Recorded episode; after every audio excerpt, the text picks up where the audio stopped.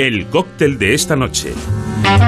En Pares y Nones nos vamos a tomar un cóctel para disfrutar de esta noche con Javier Caballero. ¿Qué tal, Javier? Buenas noches.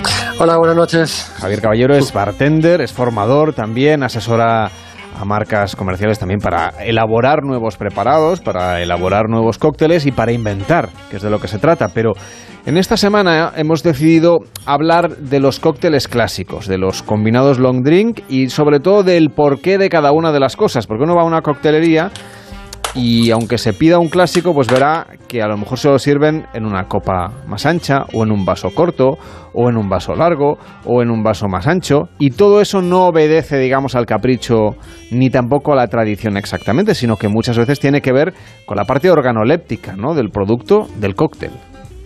Sí, exactamente. Nosotros, para mí, una de las, eh, una de las premisas que tengo siempre que, que, que doy formaciones a profesionales o aficionados es que tenemos que tener claro que la temperatura tiene sabor y tiene textura. Y ahí, y ahí es donde, donde, como tú comentas, es importante saber qué tipo de hielo vas a poner, porque te va a aportar una dilución una temperatura, qué tipo de vaso vas a poner, y empezar a, entender qué quieres conseguir para empezar a tomar las decisiones para llegar a ese objetivo. Hablemos del hielo, me parece interesante. Eh, se deshace más, mm, más rápido, supongo, el pequeño, ¿no? El hielo pile. Sí, es un poco, un poco lo de siempre, ¿no? Pues con el hielo sí que el tamaño sí que importa y lo que, y lo que hacemos es que cuando el hielo es grande, tú imagínate una piedra grande de hielo, tiene una superficie de contacto, ¿no? El líquido está en contacto con, con ese hielo solo por la parte de fuera. Pero si tú rompes el mismo peso de hielo, esa misma piedra de hielo, hay mucho más contacto de líquido con, con, con el mismo peso de hielo. Entonces va a enfriar más, pero también se va a diluir más. Entonces nosotros cuando queremos una bebida muy rápida, muy fría, lo que queremos es romper el hielo, como si fuera un mojito, como si fuera una quipiriña, porque queremos que esté muy fresca, muy rápido. Pero si queremos una bebida que nos dure mucho más tiempo en, la copa y que, y que se mantenga la temperatura durante más tiempo, o lo que podría ser también un whisky on the rocks, pondremos una piedra muy muy grande, porque como tiene poca superficie de contacto, va a la temperatura, la va, la va a mantener homogénea durante más tiempo y no se me va a diluir tanto. Y el es, caso- un poco, es un poco termodinámica básica. Y en el caso de las copas, por ejemplo, porque claro, se puede tomar en, en un, en un vaso largo, en un vaso corto, por ejemplo, si es un whisky the rocks, como nos decías, o otros combinados. Eh, tenemos diferentes tipos de copas, cuantos más, cuanto más tropicales, por ejemplo, más exuberante es la forma, la copa de gin tonic, que es mucho más grande. Cuéntanos un poco la tipología, luego ya hay coctelerías que... ¿no? que hacen, bueno, en fin, unas presentaciones muy, muy exuberantes. Pero vamos a hablar del- de los vasos tradicionales y típicos que cualquiera que le interese el mundo de la cultura del cóctel debería tener en casa o debería saber el por qué cuando va a pedir un cóctel en un sitio. Sí, yo está, está muy. El, el tipología de cóctel está muy relacionada también al momento de consumo. Normalmente los aperitivos, que ya hablamos un poquito la, semana pasada, son, suelen ser los más clásicos, dry martinis. Entonces, estos suelen ser copas más pequeñas porque la graduación alcohólica también es muy alta. Entonces, tampoco puedes consumir tanto, tanto volumen. Ahí tenemos la copa martini y tenemos ese tipo de copas. Después, ya también un trago corto, pero que ya vamos a meterle hielo porque el momento de consumo es un poquito más largo. Porque si tomamos sin hielo la bebida, se nos va a calentar rápido.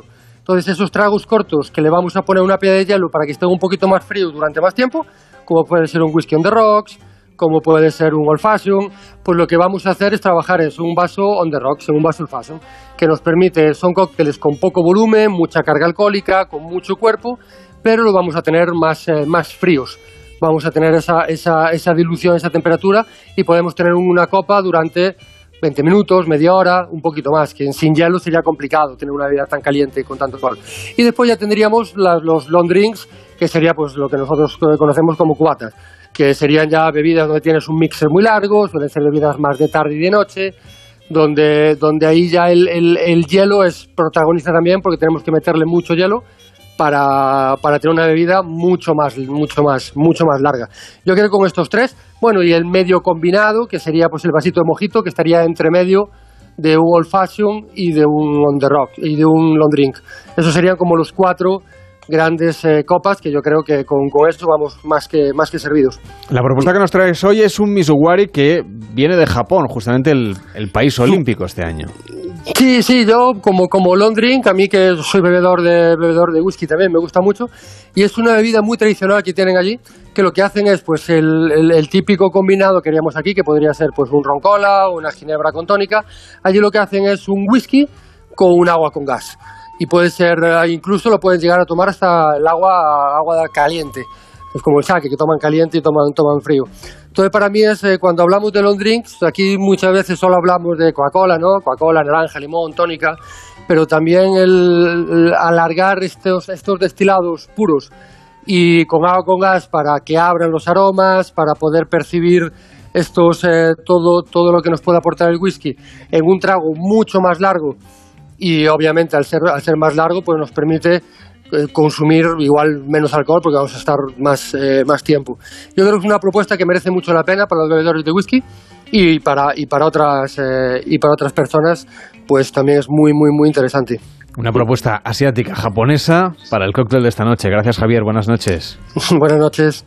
En Onda Cero, pares y nones. Carlas Lamelo.